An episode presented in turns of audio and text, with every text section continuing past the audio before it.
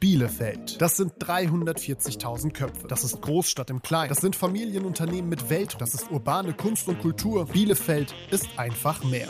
Christina Scheuer spricht mit euch über die Themen, die unsere Stadt bewegen. Jeden ersten und dritten Donnerstag im Monat. Heute mit Kirsten Hopster. Mein Bielefeld Geräusch. Ein Rauschen im Wald. Mein Bielefeld Platz. Die Mercatorstraße 10. Mein Bielefeld Gefühl. Bunt. Kirsten Hopster, ein ganz herzliches Willkommen zu Ihrer Folge des Bielefelder Podcasts. Schön, dass Sie da sind. Ich freue mich auch. Frau Hopster, wenn wir beide, stellen wir uns mal vor, wir würden im Zug nebeneinander sitzen, kennen uns nicht, haben noch nie was voneinander gehört. Was würden Sie mir von Ihnen erzählen, um sich vorzustellen? Ich würde Ihnen erzählen, dass ich ein Bielefeld-Gewächs bin und dass ich ein AWO-Gewächs bin. Weil beides mache ich ganz, ganz viele Jahre oder bin ich schon ganz, ganz viele Jahre. Ich bin als Kind nach Bielefeld gekommen und hier aufgewachsen, in Lemmershagen, in Sennestadt zur Schule gegangen und bin dann schon im Studium bei der AWO Bielefeld gelandet, beim Kreisverband und ganz klassisch hängen geblieben und kleben geblieben. Und, und das sehr gerne. Und mittlerweile sind Sie dort die Chefin? Jo. Und so wie ich sie wahrnehme und kennengelernt habe, sind sie das mit hundertprozentiger Leidenschaft. Auf jeden Fall. Geht auch nicht anders, glaube ich, in so einem Job. Da muss man ein bisschen verrückt sein und mindestens 100 Prozent auch Leidenschaft damit reinbringen. Vielleicht gehen wir einen ganz, ganz kleinen Minischritt einmal zurück, weil Sie gesagt haben, Sie sind als Kind hierher gekommen mhm. nach Bielefeld, bevor Sie in Bielefeld gewächst wurden. Wo kommen Sie denn ursprünglich weg? Da, wo man nicht weg sagt, sondern ich komme aus dem Ostalbkreis, aus Mutlangen. Im schönen Schwabenland. Im Schwabenland? Ja, im Schwabenländle.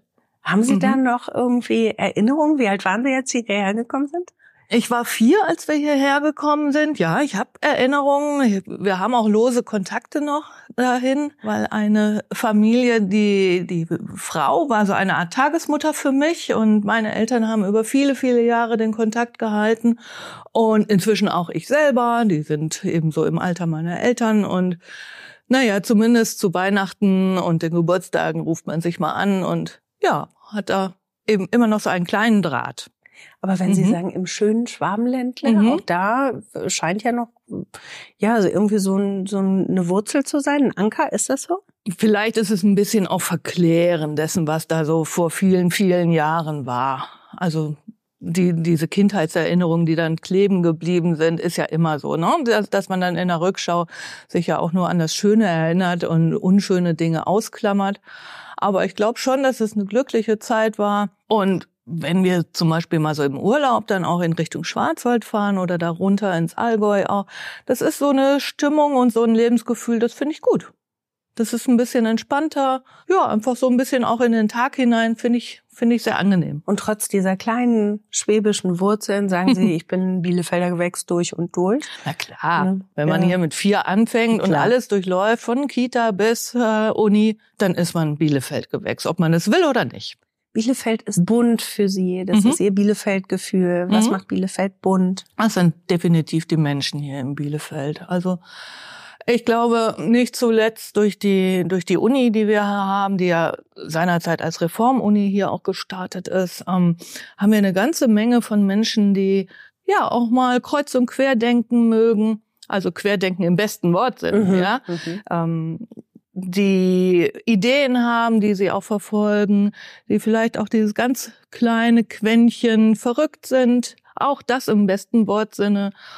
Und ja, hier passiert einfach unheimlich viel und unheimlich viel auch mit Menschen, die man vielleicht nicht so auf den ersten Blick zusammenbringen würde. Mhm.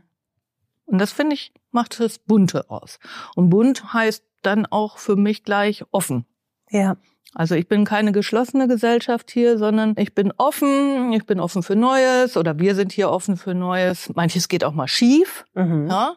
Dann muss man eben damit auch umgehen lernen. Aber ich glaube, das ist so ein bisschen Bielefeld, ja wo ich eben so lachen musste oder nicht lachen, sondern eher hm? lächeln war, als Sie im Fragebogen gesagt haben, mein Bielefeldplatz ist die Mercatorstraße 10. Ja. Das ist Ihre berufliche Adresse. Ja. Das ist schon eine krasse Identifikation, das kann man schon sagen, ja? Ja, ja. das liegt vielleicht auch daran, dass ich ähm, als Privatmensch ganz häufig umgezogen bin innerhalb von Bielefeld. Und die AWO ist jetzt aber eben seit 27 Jahren meine berufliche Heimatadresse. Ist jetzt nicht so, dass ich da immer ein Feldbett stehen habe und nur da meine Zeit verbringe, aber in der Tat ist diese berufliche Heimat ein ganz großes Stück meiner Persönlichkeit und Person. 27 Jahre in einem mhm. Job. Sie haben ja mhm. gesagt, Sie sind kleben geblieben, haben sich ja innerhalb der AWO dann auch immer weiterentwickelt. 28 sind es jetzt gerade schon stelle ich fest. Ups. Real Talk. Gibt's denn nicht auch Momente, wo Sie sagen, meine Güte, jetzt muss es aber auch noch mal was anderes sein? Ja, klar. In den letzten Jahren nicht mehr. Aber wenn man so zwischen 40 und 50 ist, dann denkt man ja häufig, boah, das kann es jetzt aber nicht gewesen sein, auch so beruflich. Und natürlich geht man dann mal los und schaut so, testet den Marktwert und stellt dann fest, das Soziale ist irgendwie überall zumindest verdammt ähnlich. Und hier habe ich einen Platz gefunden, wo ich gestalten kann.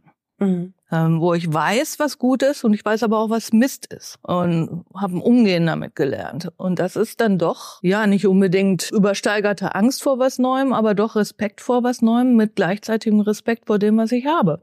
Mhm. Weil das habe ich mitgestaltet und weiß, dass ich da weiter mitgestalten kann. Und warum soll ich dann sowas verlassen, weil äh, reich wirst du sowieso nicht im sozialen Sektor, das muss man auch mal ganz ja. klar sagen. Und dieses bisschen verrückt sein, dass man Dinge ausprobieren will und, und einfach mal machen will, das geht hier einfach super gut. Mhm.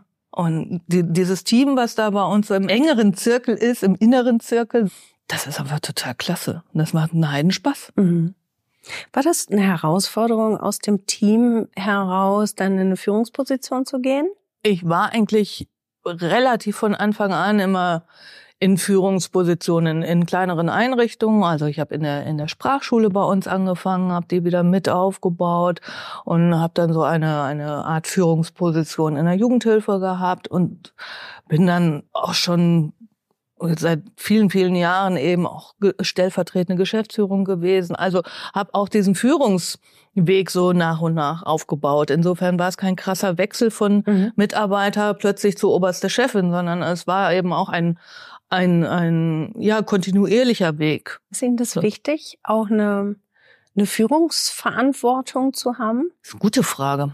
Ich weiß gar nicht, ob das wichtig ist. Ich glaube aber, dass ich es einigermaßen gut kann. Das sind so zumindest so die Rückmeldungen. Also wenn ich nicht gerade auch irgendwie überlastet bin und dann rumzicke. Auch das gibt's natürlich. Ich kann und mag gerne Verantwortung übernehmen. Und das ist halt häufig in Führungspositionen. Will damit nicht sagen, dass es ausschließlich da, aber es geht häufig Hand in Hand. Mhm. Insofern ist es mir dann schon auch wichtig, diese Verantwortung zu haben. Und wenn die an eine Führungsposition gekoppelt ist, dann ist das halt so. Mhm. Dann kann ich auch Führung. Und ich finde das so gut, wenn man auch einfach mal mit einer breiten Brust sagt, yo, ich stehe da drauf. Ich mache das mhm. gern. Ich übernehme gern Verantwortung. Ja. Und ja, ich habe auch gerne einen Posten. Mhm. Also da ist ja eigentlich nichts Schlimmes dran. Ne? Ja. Aber ja. häufig äh, in Gesprächen kriegt man es ja auch immer mal wieder mit, ne, dass tief gestapelt wird und gesagt wird, nein, das ist für mich gar nicht wichtig. Ja, äh, Pustekuchen. Ja, da frage ich mich dann aber, warum machst du es dann, wenn es nicht wichtig ist? So. Weil einher mit der Verantwortung, auch dem Heidenspaß, den ich gerade skizziert habe, geht ja schon auch eine Wahnsinnsbelastung. Mhm. Es ist halt kein 9-to-5-Job. Mhm. Und mir muss jetzt auch keiner mit Work-Life-Balance kommen. Aber ich für mich habe eben gelernt und alle um mich herum, inklusive mein Mann, müssen sich auch damit abfinden, dass dieser Job eben für mich mehr als ein Job ist. Es ist wirklich eine Aufgabe, die mich antreibt, die ich antreiben will und kann. Und das ist einfach ein riesengroßer Teil meines Lebens. Fertig aus Ende. Und dieses Bedürfnis zu gestalten, hat sich das bei Ihnen immer schon so rauskristallisiert? Vielleicht schon als Teenie oder so dieses, nee, ich will nicht nur mitmachen und zugucken, ich will halt auch machen? Gestalten? Also wenn Sie jetzt meine Mutter hier hätten, dann würde die sicherlich sagen, ja klar, du warst schon als Kind ein bisschen rebellisch. Wie und, waren Sie denn? Erzählen ähm, Sie mal. Ja, genau so. Große Klappe.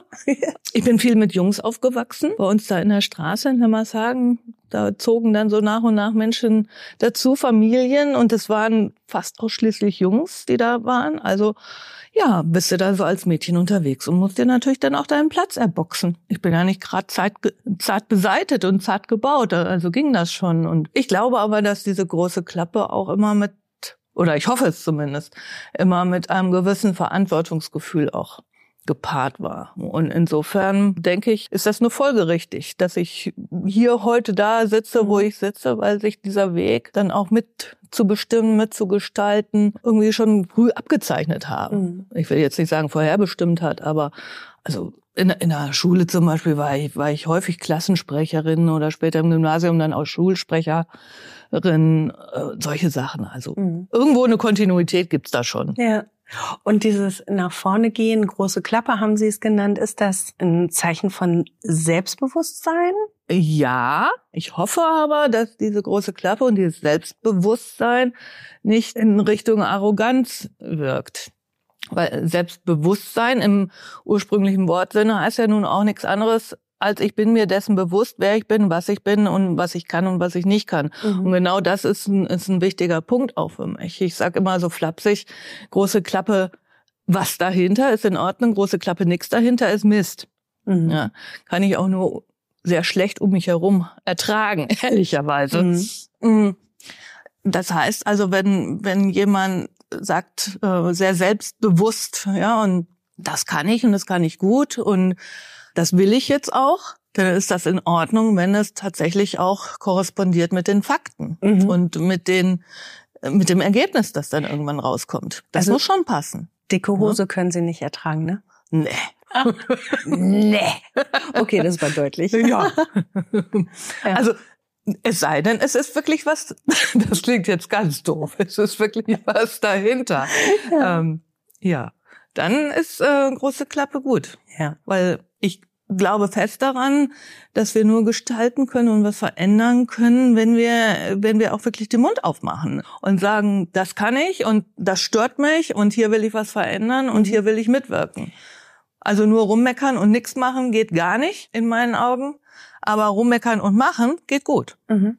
Ich habe das auch deshalb gefragt mit dem Selbstbewusstsein, weil große Klappe oder gehen wir mal weg von der großen mhm. Klappe, von diesem ne, selbstbestimmten Auftreten mhm. und von dem Bedürfnis zu gestalten. Da gehört ja auch immer ein bisschen Mut dazu, mhm. ne, zu sagen, okay, ich stelle mich jetzt nach vorne und sage, hallo, ich habe eine Idee. Warum machen wir das nicht folgendermaßen? Und wenn Sie sagen, Sie waren äh, schon als Schulsprecherin unterwegs und schon als Teenager ja auch, ja, da einfach so unterwegs. Ist das was, was Ihnen schon leicht gefallen ist? Ja, ich glaube mhm. schon. Also bei uns wurde halt unheimlich viel gesprochen, viel diskutiert in der, in der Familie, im Elternhaus. Mhm. Ich bin so ein Lehrer geschädigtes Kind. Ah, Lehrer und okay. Professoren geschädigtes Kind. Mhm. Also diskutieren und sich verbal auseinandersetzen habe ich eben mit in die Wiege gelegt bekommen.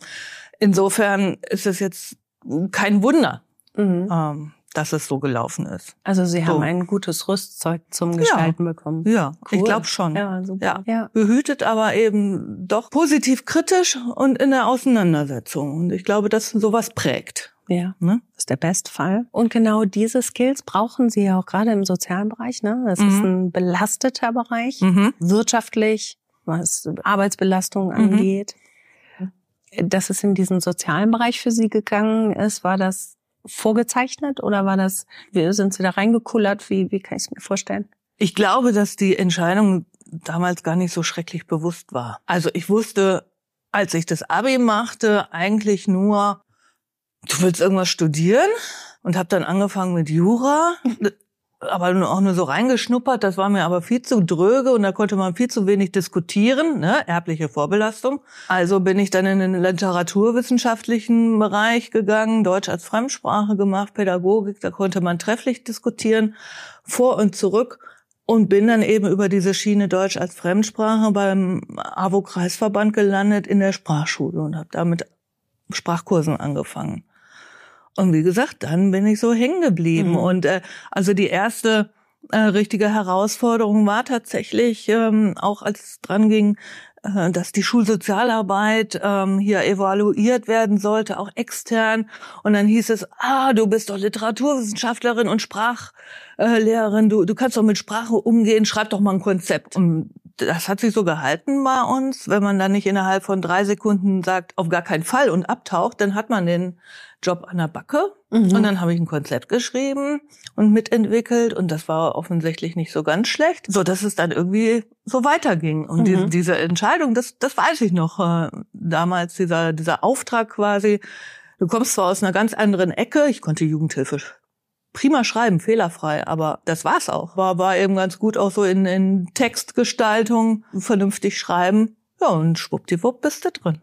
Und 28 Jahre später sind Sie Chefin von Genau, ja. Und richtig ernsthaft bereut habe ich es nie. Sonst wäre ich da auch nicht mehr. Ja, kann ich mir vorstellen. Weil dafür gestalten Sie auch zu gerne. Ne? Ja. Und trotzdem stelle ich mir das auch vor, gerade in Ihrem Bereich stoßen Sie ja nun wirtschaftlich an Grenzen. Was passiert dann, wenn Kirsten da an eine Grenze stößt, an der sie nicht mehr gestalten kann? Akzeptiert sie dann? Wird sie bockig? Sucht sie andere Wege? Alles miteinander, glaube ich. Sind so verschiedene Phasen. Mein lieber Vorstandskollege sagt immer, boah, solange du wie Rumpelstilzchen hier durchs Haus tobst, ja, ist alles gut, weil dann weiß ich, wir sind noch auf dem, auf dem Lösungsfindungsweg. Wenn du ganz ruhig wirst und nachdenklich, dann weiß ich, uh, jetzt ist hier wirklich Holland in Not. Und wenn Grenzen kommen, und die haben wir beileibe schon gehabt, ähm, wir haben auch schon richtig dicke Krisen gehabt bei der AWO Bielefeld, dann ist natürlich der erste Impuls, nach Lösungen zu suchen, andere Wege zu suchen, andere Verbündete zu suchen, die einem vielleicht helfen können. Und vielleicht dann irgendwann durchaus auch mit Hilfe von anderen äh, Sichtweisen auch mal dann irgendwann einzugestehen, okay, für den Fall gibt es jetzt gerade keine, mhm. keine tolle Lösung, sondern da müssen wir einen sauren Apfel beißen und dann da irgendwie durch. Können Sie sagen, dass Sie einen Fehler gemacht haben? Ja, und weil ich das kann, verzeiht man mir, glaube ich, auch ganz gut, wenn ich mal Rumpelstilzchen mhm. spiele. Es ist so. ja die eine Sache, ähm, dass Sie sich motivieren, aber in mhm. Ihrer Position müssen Sie natürlich auch ein, ein Team mitnehmen. Mhm. Wie machen Sie das? Im Alltag, mhm. in Krisensituationen, in, in den kleinsten Dingen. Was ist da wichtig? Also das, was ich mache und was ich versuche auch wirklich so in die ganze Führungsriege reinzubringen, ist dieses, lass die Leute machen. Also hört auf die Leute, denn die sind erstmal Expertinnen und Experten in ihrer eigenen Sache und kommt mir möglichst selten mit irgendwelchen hierarchischen Dingen. Natürlich gibt es Momente, wo ich dann auch mal sagen muss, so aufgrund meiner Position hier und aufgrund der Tatsache, dass letztlich ich und mein Kollege Markus Worbel den Kopf hinhalten, müssen wir das jetzt entscheiden und wir entscheiden das jetzt so. Aber vom Grundsatz her haben wir sehr flache Hierarchien auch gewollt und so in Sachen Innovationsmanagement, Ideenmanagement eben auch ganz klar, das ist völlig hierarchieunabhängig. Ähm, wer eine Idee hat, soll sie reinbringen und wir gucken gemeinsam, lässt sie sich umsetzen oder nicht. Mhm. Das ist der eine Strang. Der andere Strang ist auf jeden Fall, wir reden. Und wenn ich eine Entscheidung treffe, und wenn es auch gerade eine unpopuläre Entscheidung ist oder eine, die mir auch persönlich schwer fällt und nicht, nicht, nicht glücklich ist oder so, dann versuchen wir es auch immer klar zu machen, warum wir so entscheiden. Mhm. Und nicht einfach, ja, so vom, von oben herab zu sagen, das machen wir jetzt so und wir diskutieren das nicht mehr, mhm. sondern die Leute weitestgehend mitzunehmen. Auf der anderen Seite, ähm, Sie sprachen gerade über flache Hierarchien. Mhm. Manchmal bin ich mir gar nicht sicher, ob ich so ein Riesenfan bin von flachen Hierarchien, mhm. weil ich oft in meinem Berufsleben auch schon wahrgenommen habe, dass Menschen gar nicht so unhappy sind, wenn irgendjemand mal vorturnt und sagt, so ja. Freunde, und so machen wir es jetzt. Wie empfinden Sie das? Es ist beides. Mhm. Ähm, und die Menschen, die für die AWO in Bielefeld arbeiten, die sind ja auch völlig unterschiedlich. Mhm. Wenn ich jetzt mal sehr holzschnittartig da dran gehe, dann würde ich sagen, wir haben einen Teil Menschen, die jetzt unabhängig von dem Job, den sie auszufüllen haben, aber die von, von ihrer Persönlichkeit her so sind, dass sie sagen, ich hab's gerne genau klar, ja, und, und weiß, was habe ich zu tun, äh, bis wann und mit welchem Werkzeug. Und wir haben eine ganze Menge Menschen, die sagen, ich habe Bock, was zu bewegen. Mhm. Und sag mir, was das Ziel sein soll, aber überlass mir, wie ich da hinkomme. Und mit diesen Menschen kann man gestalten. Und diese Menschen brauchen auch flache Hierarchien. Mhm. Für die anderen sind Hierarchien mehr oder weniger egal. Die wissen, das ist mein direkter Vorgesetzter. Damit kann ich umgehen. Und Sie müssen genau im Blick haben, wer tickt Genau. Das ist für mich mhm. agiles Führen. Ich weiß, wen habe ich da vor mir und was möchte dieser Mensch eigentlich vor, von mir? Und im optimalen Fall besprechen wir das miteinander. Cool. Also ja, das, das kommt jetzt nicht so gut. häufig vor. Natürlich ja. kann man das nicht mit allen 850 Leuten machen, ja. aber so mit dem inneren Zirkel, gerade auch so mit diesen ganzen Menschen, die im weitesten Sinne in diesen diesen Projekten und und äh, in den sehr agilen Arbeitsfeldern drin sind, von Quartier über Begegnungszentren, äh, unser Impulsteam als Innovationsteam, solche Sachen. Also da bespricht mhm. man das natürlich. Ja. Wenn Sie sagen, Gestalten ist für Sie super wichtig, mhm. wäre Politik was für Sie? Jein. Das habe ich tatsächlich schon häufiger überlegt, Ach, weil man natürlich auch so in, im Laufe der Jahre von verschiedensten Seiten dann mal angehauen wird, ne, willst du nicht und so. Und ich habe es aber immer für mich beschlossen, nee, also jetzt so ganz und gar in die Politik, das wäre es eben nicht für mich, weil genau dieses Gestalten da so total schwierig ist. Mhm. Ich habe für mich so gesagt, dieses ähm, Gestalten in einem kleinen, halbwegs überschaubaren Rahmen noch, das ist es, was mich glücklich macht.